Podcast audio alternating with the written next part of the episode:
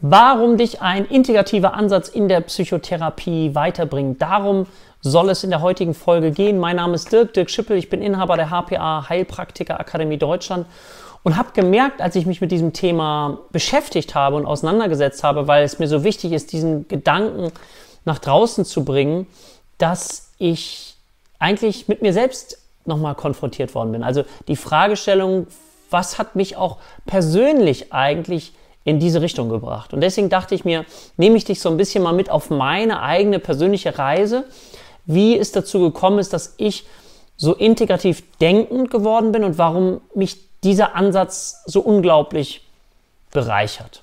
Ja?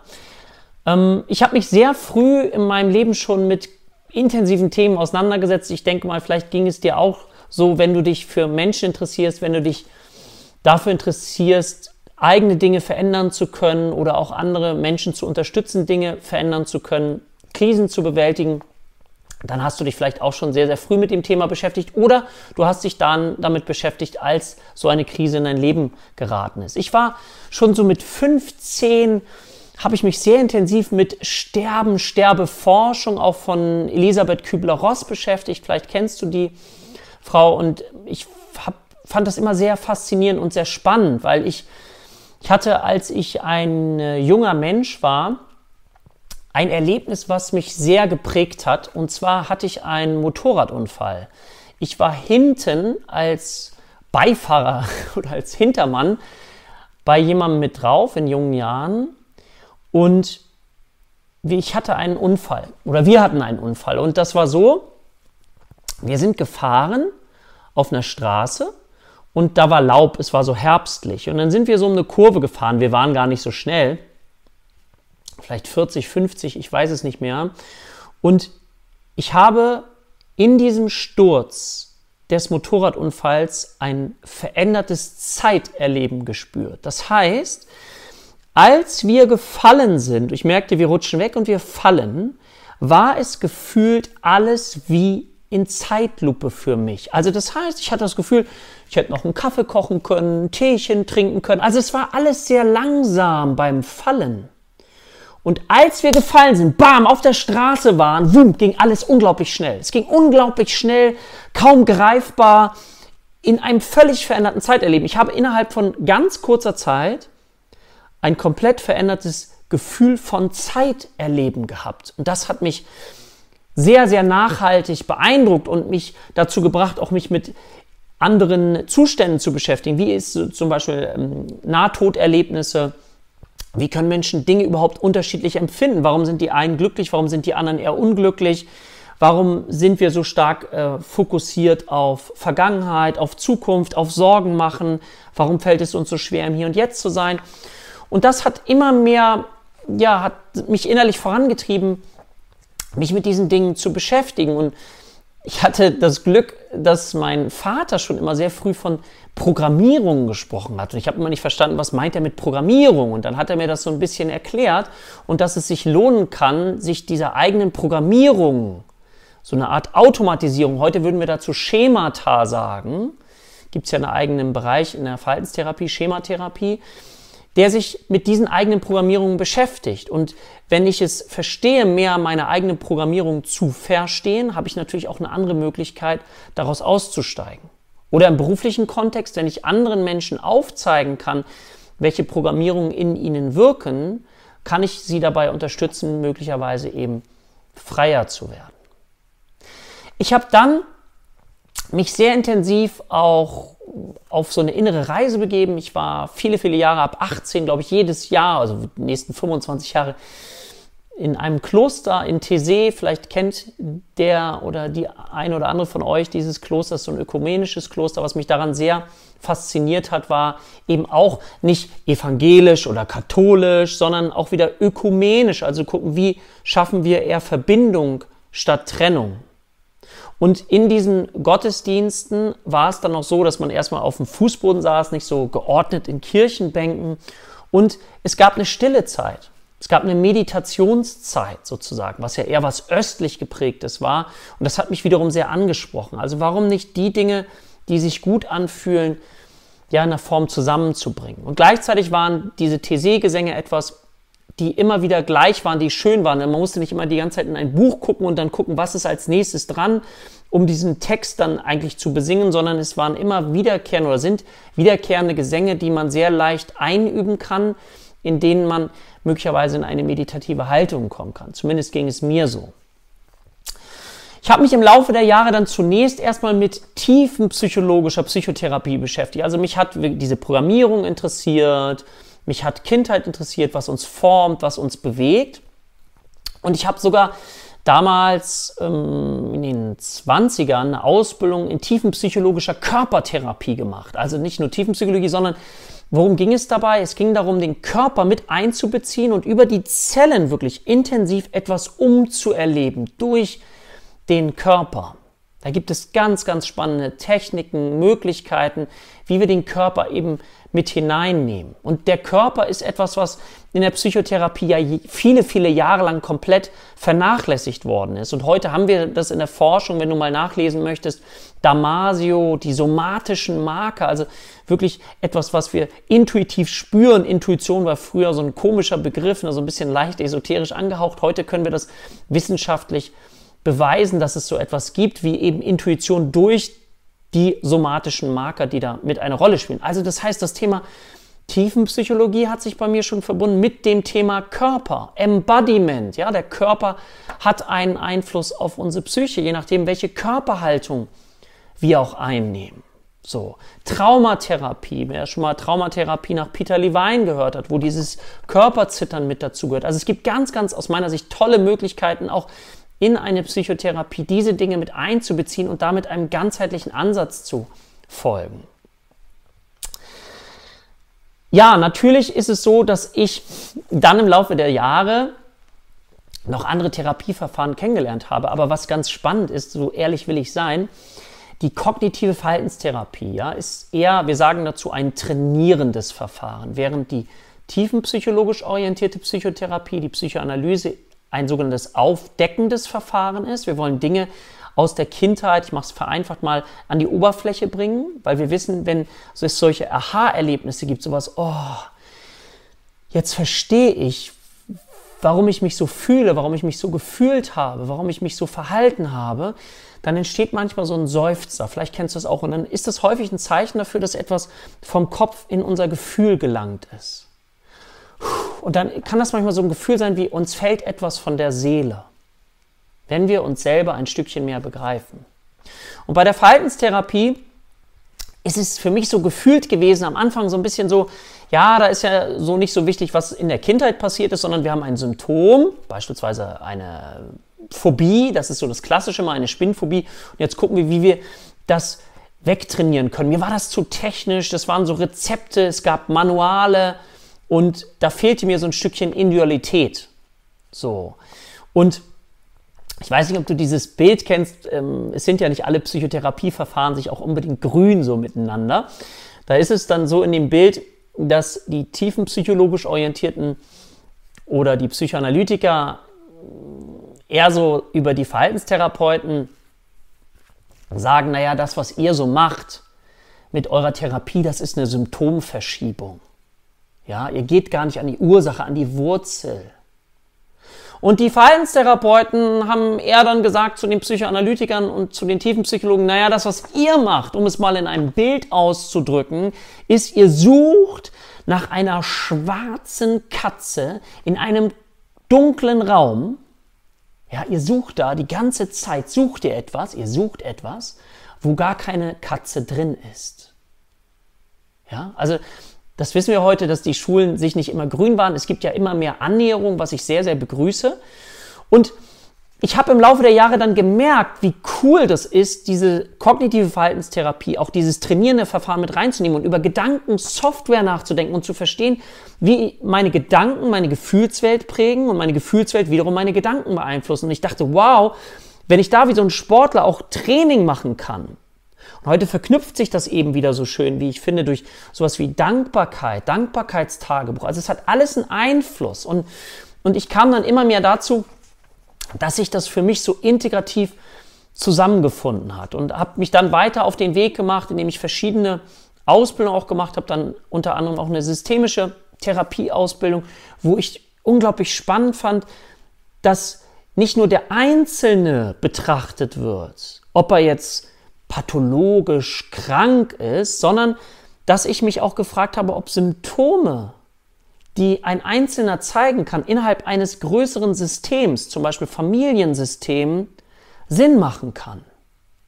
Können diese Symptome Sinn machen, die ich zeige, weil ich sie nur in diesem Familiensystem beispielsweise zeige? Das ist dieses Beispiel, was ich gerne mal erzähle, erzähle mit dieser jungen Dame, die an einer Essstörung, an einer Magersucht gelitten hat. Und das Spannende daran war, dass die Symptome dieser Magersucht innerhalb ihrer Familienkonstellation total Sinn gemacht haben. Warum?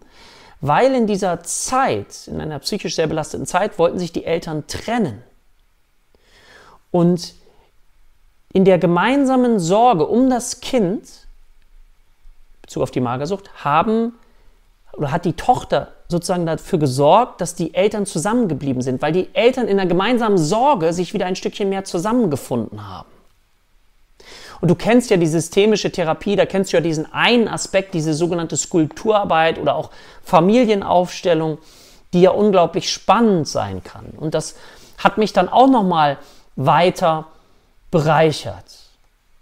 Ich habe dann auch die Hypnosetherapie nochmal kennengelernt, also diese Arbeit mit inneren Bilderwelten und gemerkt, wow, was für einen Einfluss Bilder haben können und wie tiefgreifend das ist. Und das ist das, was mich dann sehr, sehr stark sozialisiert hat und bis ich dann auf den sehr bekannten Psychotherapieforscher Klaus Grave gestoßen bin, der mehrere Bücher geschrieben hat über eine verbindende Psychotherapie und dass es doch Sinn machen kann, schon vor vielen Jahren, dass dieser Schulenstreit aufhören möge um dann wieder gemeinsam für eine gute Sache zu sorgen und diese Psychotherapiemethoden einander näher zu bringen, was heute ja zum Glück auch immer mehr passiert.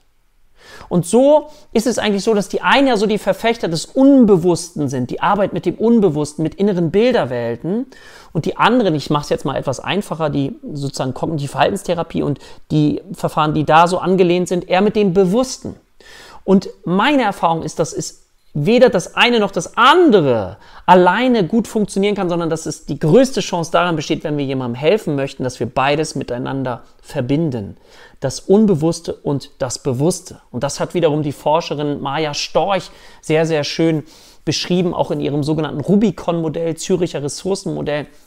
Wahnsinnig spannend. Also weder den Verstand ablehnen, das ist so in der spirituellen Szene, finde ich, so stark geworden, das Ego, den Verstand ja, abzuspalten. Ich glaube, dass es sinnvoll ist, das mit zu integrieren, dass wir unseren Verstand, wenn wir ihn doch haben, ihn nützlich einsetzen für die Dinge, wo wir ihn brauchen und an anderen Stellen dann möglicherweise eben abschalten, wo wir in das sogenannte Sein, in das Selbst hineintauchen können.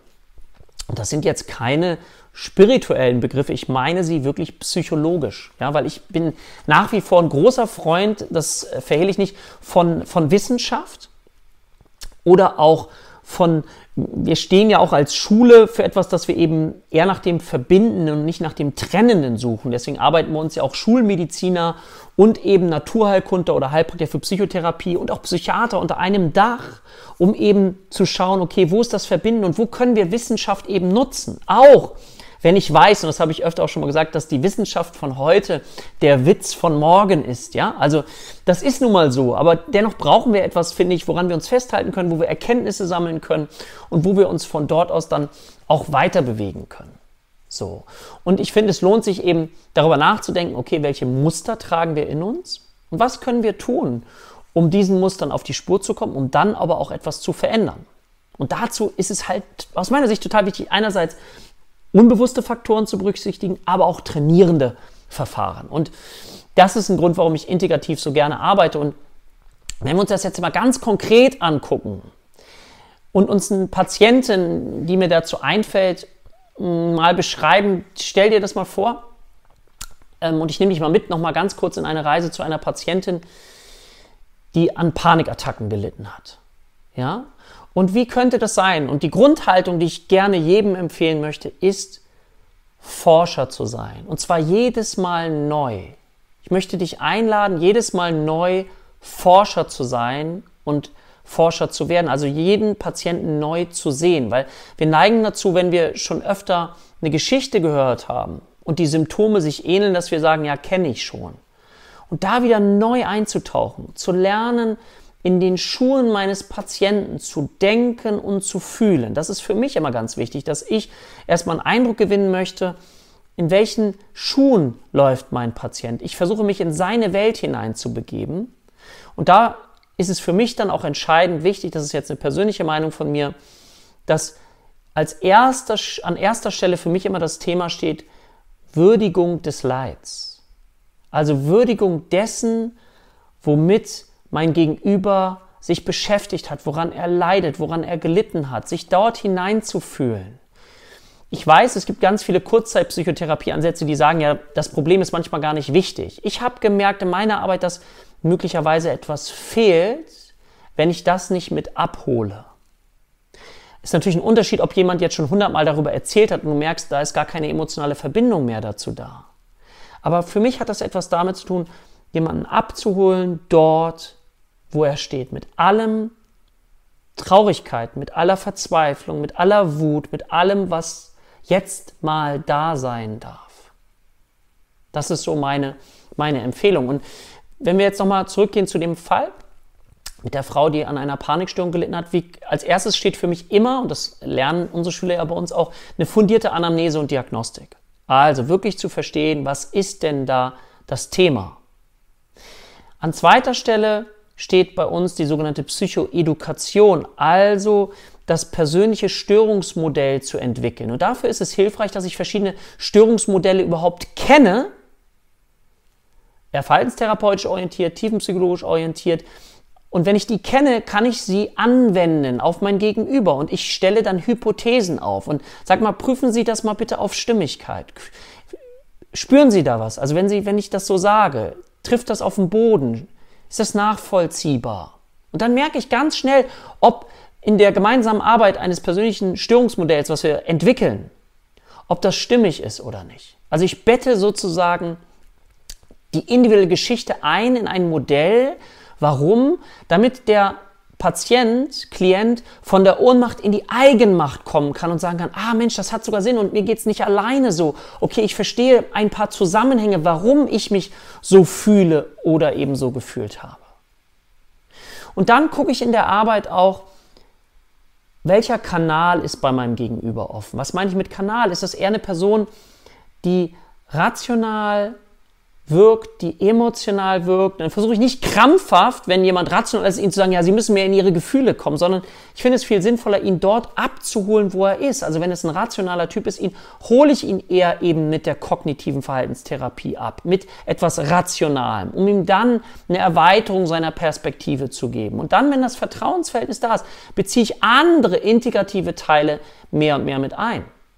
Oder würdest du mit einem Manager, der zu dir kommt, ich mache das jetzt mal ganz plastisch, sofort mal so tiefenpsychologische Körpertherapie machen. Mache ich nicht, weil ich ihn erst öffnen darf dafür. Und wann öffne ich ihn? Ich öffne ihn dann, wenn er merkt, dass das was bringt, dass ich dann langsam Zugriff zu ihm bekomme und, und zu seiner Seele und er merkt, oh, da möchte etwas Ausdruck geben, ich möchte dem Ausdruck verleihen. Und dann gehe ich zum Beispiel auch in die Körpertherapie. So. Und dafür ist es für mich auch wichtig, jetzt wieder zum Beispiel der Panikattacken zu schauen, welche Techniken nützen meinem Gegenüber sofort. Also Schnellwirkungstechniken. Und da ist es manchmal vielleicht nicht so sinnvoll, schon mal ganz tief in die Vergangenheit zu gehen und das alles aufzurollen. Das kann es übrigens auch am Anfang ein bisschen schlimmer machen. Ja. Sondern zu gucken, wie kann ich ihn erstmal durch bestimmte Techniken Entlasten. Das kann jetzt für den einen oder anderen etwas oberflächlich wirken, aber mir geht es erstmal um eine Entlastung. Warum? Weil ich dann wieder für eine erweiterte Therapiemotivation sorgen kann, wo mein Gegenüber mir vertraut und ich dann wiederum Möglichkeiten habe, viel breiter und integrativer mit ihm zu arbeiten.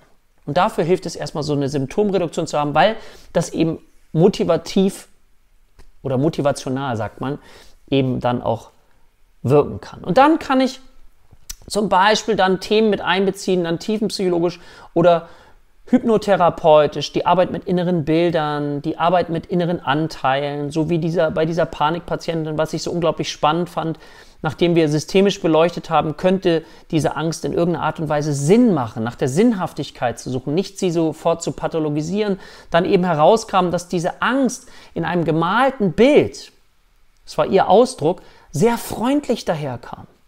Was total spannend war und für sie völlig so, wie so die freundlich, das war so eine Überraschung. Und wir dann erarbeiten konnten, dass die Angst ihr geholfen hat, sich besser abzugrenzen. Ich will das jetzt nicht zu weit vertiefen, aber es war wichtig, dass sie sich abgrenzen konnte, was sie nicht konnte. Und die Panikattacken haben dafür gesorgt, dass sie sich gegenüber ihrem Umfeld jetzt abgrenzen konnte, weil sie sagte, ich kann nicht mehr, es geht nicht mehr.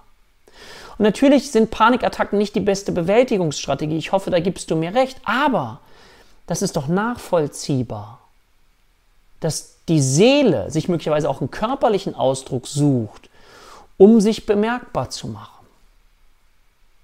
So.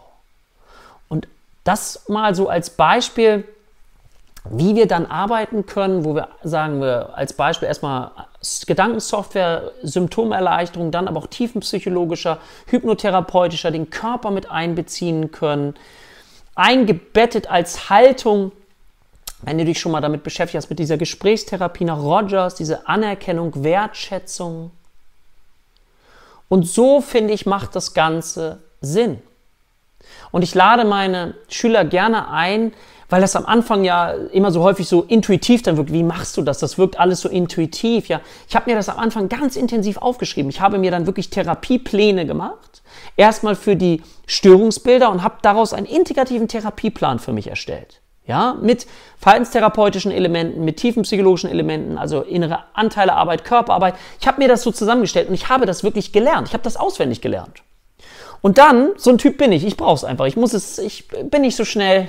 Ich muss es erstmal lernen und dann nach und nach, wenn ich die Dinge dann angewendet habe und diese Werkzeuge in meinem Kopf hatte, gepaart mit der Intuition, die dann im Laufe der Zeit immer mehr dazugekommen ist, dass ich dann gespürt habe, okay, das könnte mein Gegenüber jetzt brauchen.